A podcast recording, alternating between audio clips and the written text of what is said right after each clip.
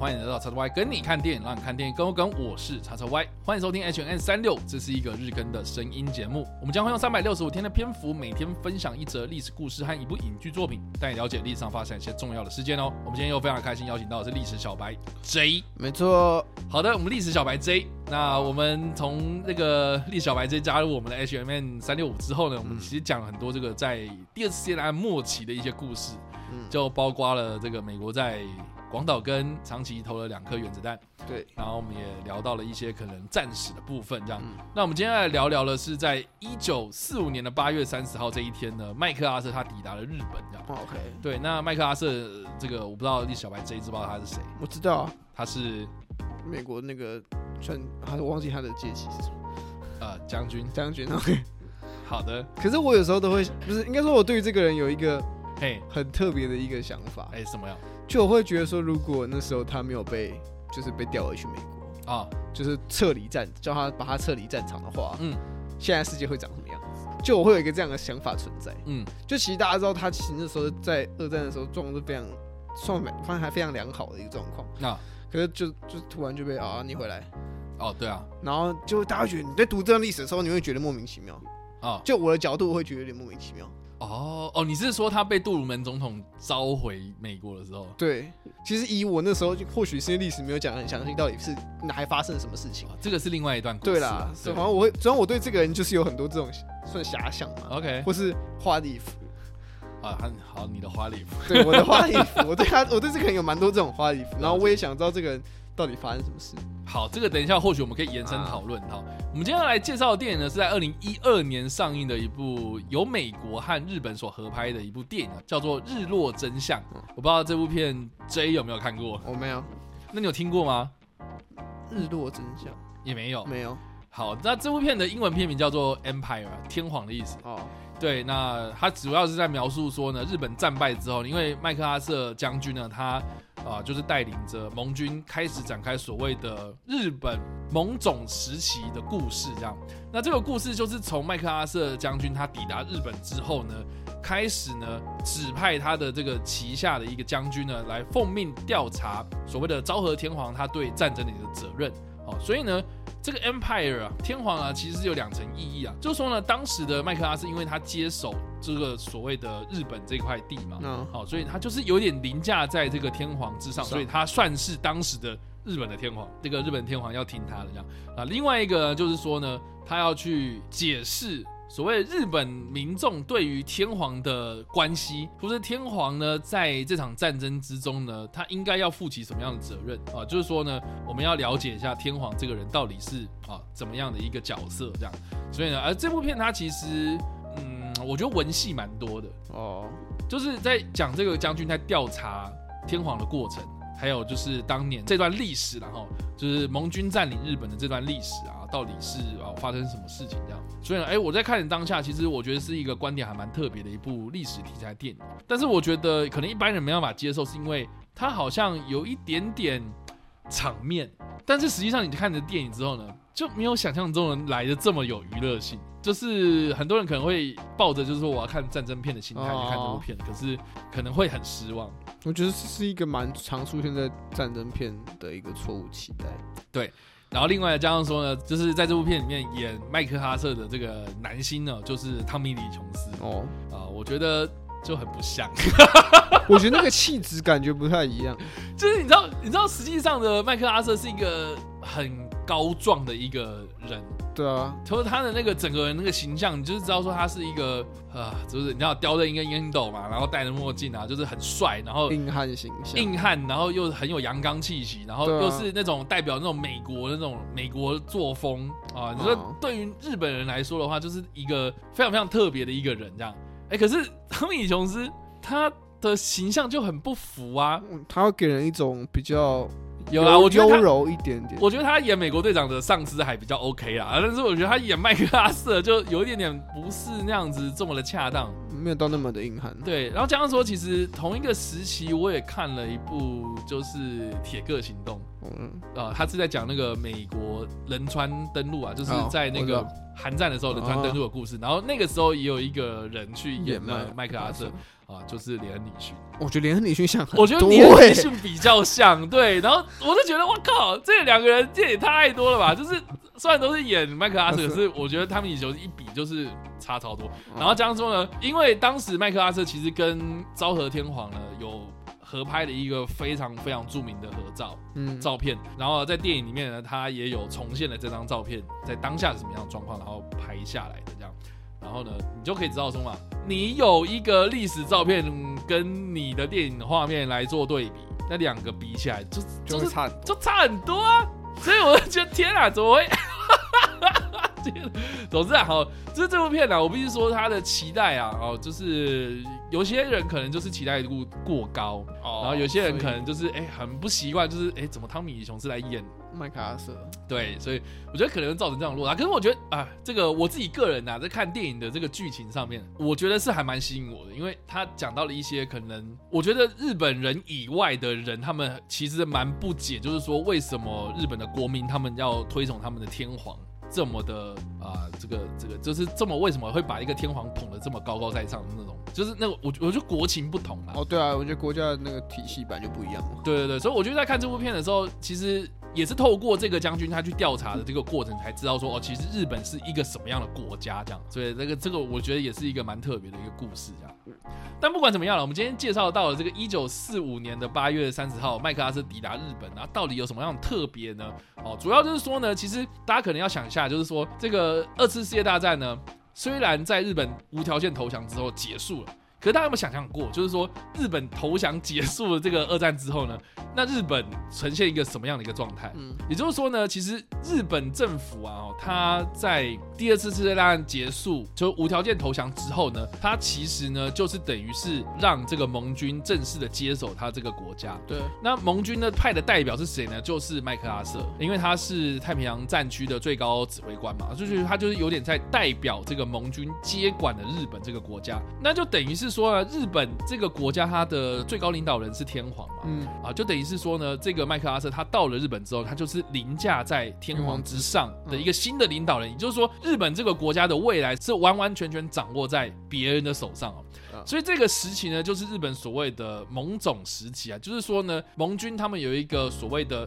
驻日盟军总司令，简称 GHQ，就是 General Headquarters。那这个 GHQ 呢，就等于是它是日本的临时政府，啊，或是日本政府的再上一阶，就是说 GHQ 它可以对日本政府发号施令，就是说日本政府你还是继续的运作，然后你该做什么事情你还是继续做啊，就是哎公共设施啊、基础设施这些东西你还是要去维持嘛，要不然这个平民百姓怎么样生活，对不对？所以呢，哎，就是说我 GHQ 成立之后呢，就等于是我可以直接的去指挥日本政府了。那这件事情呢，是从一九四五年的九月二号开始生效，也就是说呢，麦克阿瑟他抵达日本之后呢是八月三十号，哦对而八月三十号过了三天之后，这个盟总时期呢才正式的生效。这样，那在九月二号这一天呢，我们到时候 H M M 三六五的时候，我们还会提到另外一件事情，就是说呢，麦克阿瑟他代表盟军去接受日本无条件投降，就是在这个密苏里号战舰上面哦，就是接受了这一个文件，这样，直到呢一九五二年的四月二十八号旧金山合约生效为止。这段时间就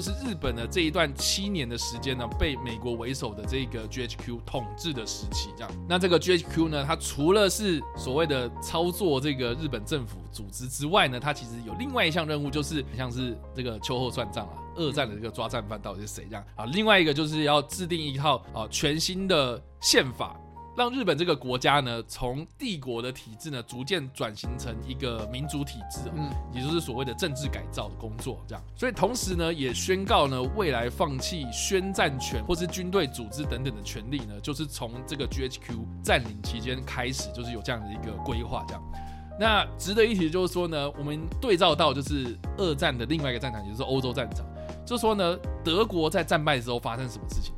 我们之前其实也有提过啊、这个柏林围墙，我们那一集就提过，就是说其实德国就分裂成东西德。德对，那东西德的意思就是说呢，哎，其实就是由这个苏联为首的东德扶植的东德，然后还有由这个美国或是西方世界为首啊扶植起来的这个西德，就是共产跟民主之间的这个阵营的对立嘛。然后但是呢，在柏林这个地方，它是被分治的哈，就是说盟军为首的这个苏联，然后英国、法国、美国分治柏林这个城市，所以才会有所谓的柏林围墙嘛。那当时的这个盟军呢，确实是有打算呢。日本是采用德国这样子的一个模式，就是由美国、英国、苏联、中国分成四个区域来占领日本，也就是所谓的日本分治计划。嗯，所以呢，如果这件事情推行成功的话，我们现在看到的这个日本可能会完完全不一样哦，就是有可能会变成什么东日本、西日本，然后这个东都北都 西之类的。对，这个其实是一个很难想象的部分，这样。所以当时的这个日本的外务大臣呢，叫做重光葵啊，他就是有建议这个盟军啊，也就是建议 GHQ 啊，就是说，因为日本的国民他们崇拜的对象是天皇啊，所以呢，你应该是要从天皇这个统治的象征开始。就是下手，就是说，GHQ 如果你要直接去对到日本的国民的话，我觉得你是推行不动的，而且反而会造成很大的反弹。哦，那当时的美国呢，他们也认识到，就是说呢，这个苏联的势力越来越庞大了，所以他就是有一点点就是害怕啊，苏联啊，或是这个所谓的红色力量会不会渗透到日本啊，就是造成了这个日本的赤化这样。所以呢，就接受了这样子一个建议哦，所以才让这个日本内部的一些保守派人士呢，有点就是安抚到一个作用这样。但是实际上呢，这个 GHQ 对战后的日本的改革呢，除了是对日本天皇或是皇室的权力的地位有很大的这个变动的改造之外呢，这个新宪法实施之后，这个天皇其实是有除去了原本的这个所谓的统治权力，就变成是所谓现在的这种象征性的地位，或是这个天皇的地位，就有点像是这个日本。这个国家的国民们整体的一个象征哦，但是呢，这个天皇呢，他只剩下一个权利，就是他可以去任命所谓的内阁总理大臣，也就是现在所谓的首相。那另外的天皇呢，还可以召集国会等等这些所谓的国事行为。就是以前呢，日本的国民对于天皇来说呢，其实就是一个神啊。好的，对天皇呢，他的其实是有神格化的哈，所以就是说他是一个神，不是人哦，所以他对于我们人间的事物呢，其实是要透过所谓的中介的。那我们之前应该有提到过，就是在那个幕府时期的时候，其实就是天皇他下放他自己这个统治权，然后交给幕府，然后幕府再去统治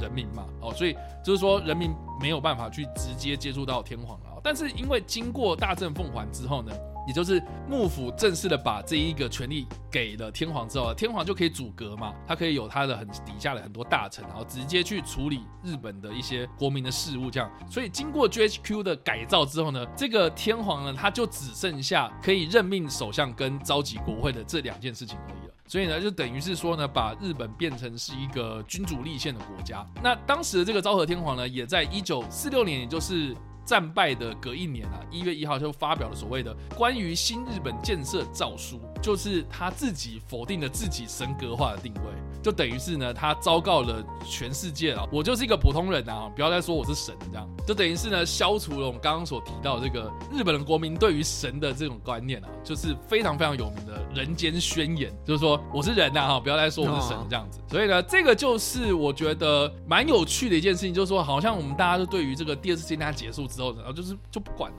就没了。然后日本啊，就被盟军占领。然后这个 旧金山合约生效之后呢，啊，对，日本就开始就是朝着现代化的日本开始前进。可是我们好像没有太了解，就是说，其实二战期间的那一个啊，就是我们说军国主义非常非常盛行的那个日本，跟现在的日本有什么样的差别？哦，我觉得这个是可能大家要去认识的这段历史啊。所以，哎，我今天推荐的这部电影呢，哈，《日落真相》，我觉得它某种程度上面也是把这件事情给浓缩化成是一部电影啊。所以我在看电影的过程中，其实还蛮喜欢的。只不过我刚刚讲啊，就是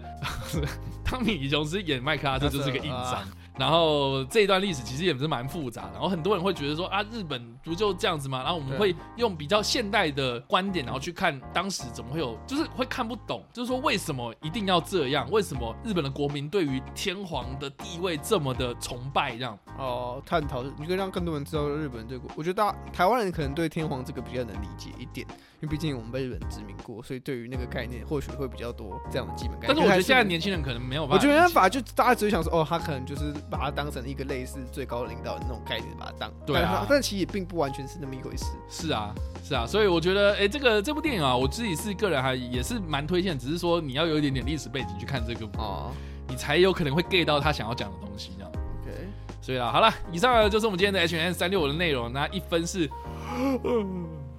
那五分是呜。那 j 口这次有什么样反应呢？呃，呜，其实哦我我觉得蛮，我还我还蛮喜欢的。啊，真的吗？对这个故事是不是？对，大概四分到四点五分。，OK，我会觉得蛮喜欢，主要是我刚才听到，就其实我喜欢，应该说，我刚刚听的这一段里面，你刚刚提到很多，只是讲说，就是他们想要美国如何去改变，可能日本现在他们希望他走的方向嘛。嗯哼，然后里面有提到原本要把它用成日本，把日本改成分治分治的方式来做、嗯哼，来做管理。然后我就就想到一些可能之前一些日本的作品确实有有就就有把日本弄成这个样子的设定，所以我就在想会不会会不会他们就真的有我不知道日本人知不知道这件事情，但是会不会就是他们真的有就他们这个设定就是考就是参考日本二战结束后他们的日本国家的处境嗯，作为背景设计，因为我那时候看的作品，他是他是说哦一个神秘的力量出现，啊，然后导致就是就是突然出现了呃呃一堆长算长城的东西，然后把日本分成四班，啊哈然后四四个四个四班都变成四个不同的国家体系，有一些可能是独裁，啊哈，有一些可能比较偏独裁，然后有一些是比较相对民主很多。那可是四个国家体系之间本身是互不相往来，但是也有一点彼此之间的竞争。哦，所以我会讲，或者或者我刚才听到那一块的时候，我在想说，会不会就是这些可能我们现在看到很多把日本作为把日本化成所谓的分割土地这种的题材，会不会就是参考自二战结束后这段时间我？觉得蛮有可能。而且他们那个神秘力量，我都在想，就是会不会就是在影射可能外国势力介入，好把我们国家切成四半，啊哈，以这样的出发点来做设计。我觉得也蛮蛮有而且以日本人很爱用历史来改来影射自己，就是把日把一些历史纳入现在的一些主流作品里面的方式，我真的觉得现在回想起来会觉得蛮特别的。所以我刚听到那块的时候，我就在查到底是不是有这么一回事发生。啊，对啊，了解。其实我们之后在九月二号的时候，应该还会再聊另外一部电影，然后那部电影就我觉得蛮精彩的，因为它就是在描述说，其实日本在宣布无条件投降之前，嗯，日本内部他们有一个小型的政变，哦就是内部的这些保守派人士啊，他们认为就是说要战到底，哦，，对，所以就是要去阻止那一个天皇他入好了那一个黑胶唱片，然后要去发布所谓的无条件投降那个那个宣言出来的，那一个广播这样子，啊对，所以其实他前一晚发生了一场政变事件啊，当然这前也政变其实就是后来被压下来的，嗯。所以才有顺利的播放那个所谓的语音放送嘛，嗯。昭告说我要宣布接受无条件投降这样子，嗯。然后才让这个第二次现在结束。